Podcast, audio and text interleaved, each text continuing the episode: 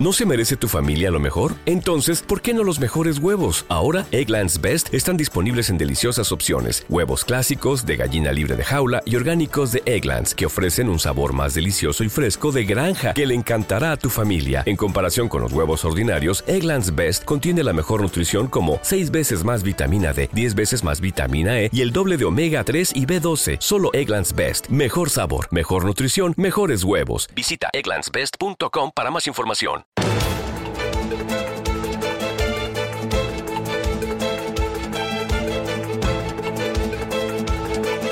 En Radio Intereconomía, la entrevista capital con Susana Criado.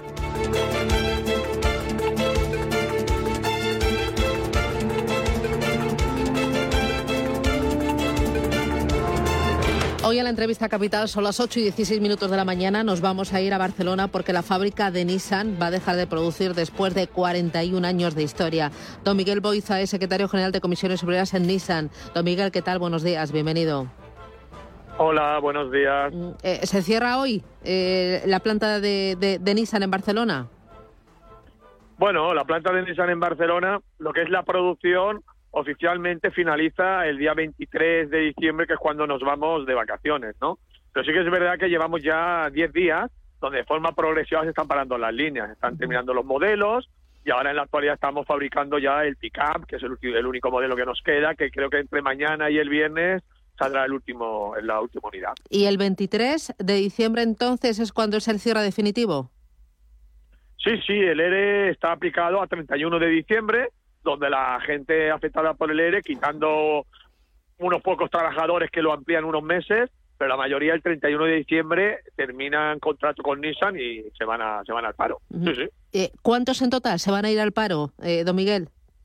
Bueno, pues este ERE está afectado unos 2.500 trabajadores directos de Nissan y siempre habíamos dicho, y contando proveedores y subcontrata, pues más de 20.000 trabajadores. Uh -huh. eh, se abre un periodo de incertidumbre muy importante. Cuéntenos, cuéntele a, al oyente qué es lo que ha pasado, cómo han llegado ustedes hasta aquí.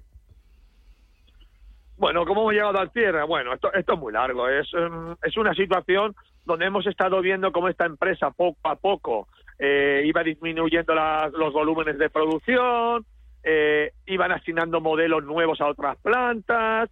Nosotros llevamos muchos años diciendo a las administraciones que empiecen a preocuparse por esta empresa porque poco a poco estaban dejándoles morir. Veíamos que no nos tomaban muy en serio y cuando ya realmente la situación se vio era irreversible porque tenía ya una decisión tomada desde Japón y bueno, y estas empresas pues las decisiones las toman con mucho tiempo de antelación y, y te, la, y, te la, y te la esconden, ¿no? Nosotros llegamos a un acuerdo hace un par de años donde en un convenio colectivo pues la empresa se comprometió a fabricar una planta de pintura nueva y una inversión de 300 millones de euros para esta planta, para darle futuro y asignar nuevos modelos. Y bueno, y esa inversión nunca se hizo y fue ya la gota que colmó el vaso donde ya después nos anunciaron nos anunciaron el cierre. Uh -huh. eh, ustedes tuvieron ahí un poquito de esperanza, ¿no? Un rayito de luz eh, cuando una empresa china, Great Wall Motors, eh, se postulaba a quedarse con la fábrica, pero al finalmente eso no ha llegado a ninguna parte. Sí, sí, sí, sí, claro. Nosotros cuando el Nissan anunció el, el, el, acuerdo, hay que recordar que estuvimos en un conflicto que duró, estuvimos los 25 días de huelga, uh -huh. porque para nosotros decíamos que sabemos que estas empresas cuando cierran ponen dinero encima de la mesa, porque aquí con dinero no se arreglaba el problema. Aquí se dejaban, como he dicho, 25.000 familias en el paro y teníamos que buscar una salida para todas. Para nosotros era muy importante una reindustrialización de las plantas que sustituyera el empleo perdido o todo el, la, to, o la mayor parte del empleo perdido por la marcha de Nissan, ¿no? Entonces llevamos un año y medio trabajando en una posible reindustrialización y sí, cuando vimos que había una empresa interesada que era Great Wall Motor, que era mantener la actividad de fabricación de vehículos, vimos que esto podía acabar en buen puerto. Y una vez más, pues nos han dado calabazas. Hemos visto, parecía que todo iba bien, parecía que estaban interesados por la planta, que les gustaba todo mucho. El gobierno y General Tyson que hizo un plan de ayuda bastante importante. El consorcio también hizo un esfuerzo dejándoles el alquiler a un buen precio. Pero a pesar de ahí a última hora, eh, mira que le hemos esperado hasta el final prácticamente, pues a último han decidido que se van a otro sitio y que no vienen a Barcelona. Y bueno, pues la verdad que, que los trabajadores están muy decepcionados porque se junta también con que ahora mismo están firmando las cartas de despido, se les junta esta noticia y, claro, están bastante, bastante, bastante con el ánimo caído. Claro, y ustedes se creen que han confluido aquí dos cosas. Uno, que desde la matriz, ¿no? Desde Nissan se les ha dejado morir durante todo este tiempo y dos, que las administraciones han hecho poco y menos durante estos años. Sí, sí, sí. Nosotros llevamos quejándonos ya no solo en Nissan, sino a nivel a nivel eh, nacional, ¿no? De que de que las administraciones están dejando que la automoción vaya sola y que no se le está ayudando, ¿no? Y que al final algún día nos llevaríamos un susto porque podría pasar algo así y ha pasado. O sea, las administraciones hay que ver, si vemos el mundo Nissan, Nissan en Europa tiene dos plantas eh, de producción, la de Barcelona y, y una en Inglaterra. Y al final la decisión era apostar por una o por otra pues al final hay que hacerse mirar que Inglaterra, con todo el tema del Brexit, con todo el tema de aranceles, han apostado por hacer crecer la de Inglaterra y han dejado cerrar la de Barcelona, que está en la Unión Europea. Algo no estamos haciendo bien, es evidente. Bueno, aquí algo no habrá hecho bien la Generalitat, ¿no? Para negociar o... bueno, yo creo que es un poco todo, sí. Bueno, pues nosotros, nosotros lo que siempre nos hemos quejado es la falta de implicación cuando venían problemas, donde al final cuando una empresa y desde los sindicatos lo vemos lo vemos rápido, ¿no? Cuando una empresa tiene problemas y puede estar en riesgo es cuando las administraciones tienen que coger a esta empresa y decirle, oye, ¿qué podemos hacer para que eh, asignen volúmenes? ¿Qué podemos hacer para que apuestes por esta fábrica? Y que ellos entiendan que hay un problema que a corto plazo igual parece que no pasa nada, pero estas multinacionales tienen estrategias a largo plazo y que apuesten por esta fábrica y no han sabido verlo y han dejado que la fábrica fuera sola y han tomado estrategias que no nos han interesado. ¿Y ahora confían ustedes, no sé, en algún conejo de la chistera por parte de la Generalitat o por parte de la compañía? ¿Ven luz por algún lado o no?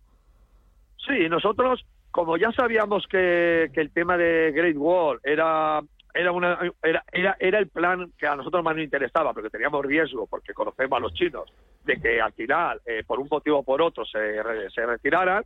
Ya teníamos eh, trabajado también un plan alternativo que estaba vinculado al hub de electromovilidad, que es un grupo de empresas que también manifestaron su intención de venir y que era, era importante el proyecto y realmente estamos trabajando con este. ¿Qué nos encontramos ahora? Pues nos encontramos que trabajando con el hub de electromovilidad, posiblemente el hub este no necesite el terreno entero de zona franca y nosotros, si es posible, nos gustaría complementar con diferentes proyectos, todos industriales, no el llenar la planta de zona franca. Y claro, ahora nos encontramos otro nuevo conflicto, ¿no? Es decir, en la anterior reunión de reindustrialización hace 10 días, el Ministerio de Industria puso un proyecto alternativo encima de la mesa que teníamos que estudiar, que era eh, un proyecto vinculado a la industria militar de transformación de vehículos blindados, en el cual podría adaptarse a esa complementariedad no de proyectos. Y claro, la Generalitat rápidamente se puso en contra y es un proyecto que ahora está ahí, que no sabemos si va a venir o se va a retirar. Oye, que lo van a retirar porque lo quieren un conflicto político. Y claro, no entendemos que se pueda hacer un conflicto político con los trabajos, con los empleos de los trabajadores. Si no te gusta este proyecto, por un proyecto alternativo, pero no descartes un proyecto que está dando empleo a 600 personas. Ya, así que en el mejor de los escenarios que saca adelante este hub de electromovilidad eh, eh, que, consiga eh, recolocar a todos los trabajadores, ¿no? Y, sumar toda esa zona, todo ese terreno, entiendo, pero le veo algo escéptico.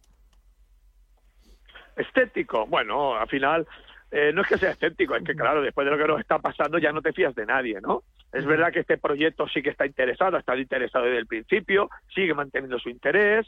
Es verdad que la reindustrialización de Nissan, desde nuestro punto de vista, se va a efectuar de una manera u otra, porque hay empresas interesadas, pero claro, la mayor parte de las empresas interesadas son empresas logísticas, porque claro, las empresas logísticas hoy en día todo lo que es zona franca eh, se las están se están rifando el terreno. Pero claro, nosotros tenemos que hacer entender a los gobiernos y a, la, y, a la, y a la ciudadanía en general que lo que se está perdiendo aquí es empleo industrial, un empleo de calidad, un empleo que da mucho valor añadido a todo y que tenemos que intentar mantener este empleo industrial. Porque si todo el empleo industrial lo transformamos en empleo logístico, en empleo de una calidad bastante inferior, pues al final lo que estamos haciendo es perder poder adquisitivo a los trabajadores, perder calidad de vida y también pues dejando a la ciudad en una, en una situación de empleo más precario. me decía que eran 2.500 trabajadores, ¿no? Eh, los que se van al ERE ahora a finales de, este año. Sí, 2.500 afectados de Nissan directos. Ya. Eh, la edad media de la plantilla, la formación de la plantilla, cualificación. Sí, sí, sí.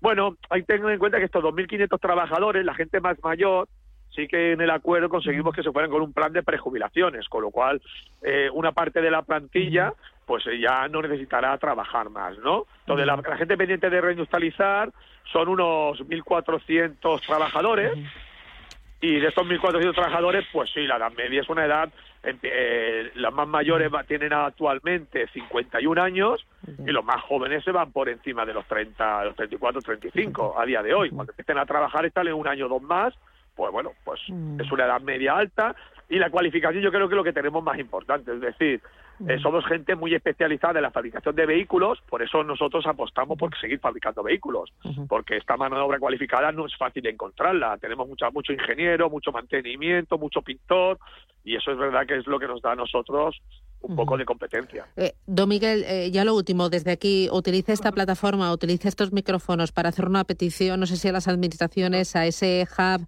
eh, de electromovilidad o a cualquier otra empresa que les esté escuchando y que, vea el potencial de la zona y de los trabajadores. Sí, sí. Bueno, al final, a las empresas interesadas, al final que sepan que al final aquí lo que se está poniendo encima de la mesa es un terreno como es un terreno en el consorcio de la zona franca, es uno de los terrenos más buscados en Europa. En el acuerdo tenemos la gestión de los activos de Nissan compartida entre la empresa y los sindicatos, es decir, se pone a disposición del proyecto una empresa que funciona al 100% a día de hoy, que puede seguir fabricando vehículos y se puede, se puede encontrar una empresa prácticamente montada y para seguir fabricando y una plantilla con unas competencias que no la va a encontrar en otros sitios, eso es evidente. Además, ¿qué ha demostrado la plantilla? Ha demostrado la plantilla que estando despedida eh, sabiendo que está despedida el 31 de diciembre de 2021, durante este último año y medio han estado trabajando cada día como si no pasara nada, porque sabían que eh, había que dar un mensaje de, paz social, como se dice, ¿no? Para para que vean que son gente comprometida con su trabajo, y eso es lo que hay. Pero también las instituciones tienen que ver que aquí se está despidiendo a 25.000 familias. El drama que se está viviendo. Es decir, nosotros estamos viviendo un drama como estamos viendo cada día como sale por la puerta gente despedida ¿vale? Que se ven con una incertidumbre muy grande. Y tienen que entender que eso hay que revertirlo, que no podemos permitir y andar jugando políticamente con los empleos, en este caso es de NISA, pero hay otras muchas empresas que están charlando, con, con, el empleo de las familias que cuando pierden el empleo para ellos es una tragedia. Pues eh, don Miguel Boiza, secretario general de Comisiones Obreras en NISA, muchísimas gracias por atendernos. Que tengan ustedes muchísima suerte y a ver si las noticias no son tan malas como, como nos lo está pintando usted. Gracias por atendernos y ánimo. Un abrazo. Venga, muchas gracias. Aquí nos tiene. Gracias. Adiós.